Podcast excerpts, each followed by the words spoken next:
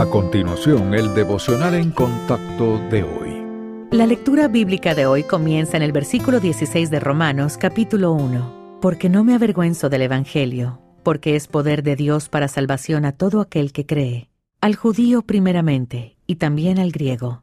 Porque en el Evangelio la justicia de Dios se revela por fe y para fe, como está escrito, mas el justo por la fe vivirá. La escena de la cruz es una paradoja demuestra el poder de Dios en lo que parece ser el momento más débil de la vida de su Hijo.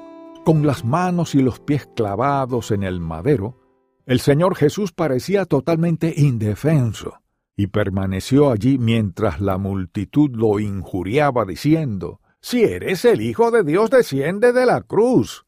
La fuerza no siempre se revela por medio de una exhibición dramática a veces se demuestra con una resistencia decidida. El Señor Jesucristo podría haberse liberado con una sola palabra, pero el amor lo mantuvo allí en la cruz.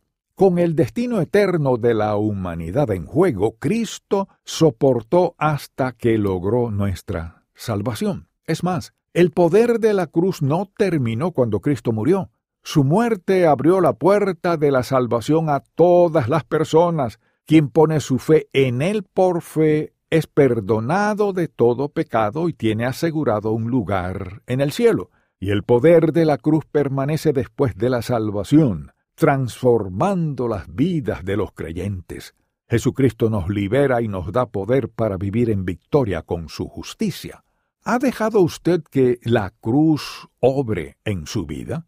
Jesucristo no le forzará a hacerlo. En vez de eso, ofrece gratis la justificación a todos los que crean en Él y anden en sus caminos.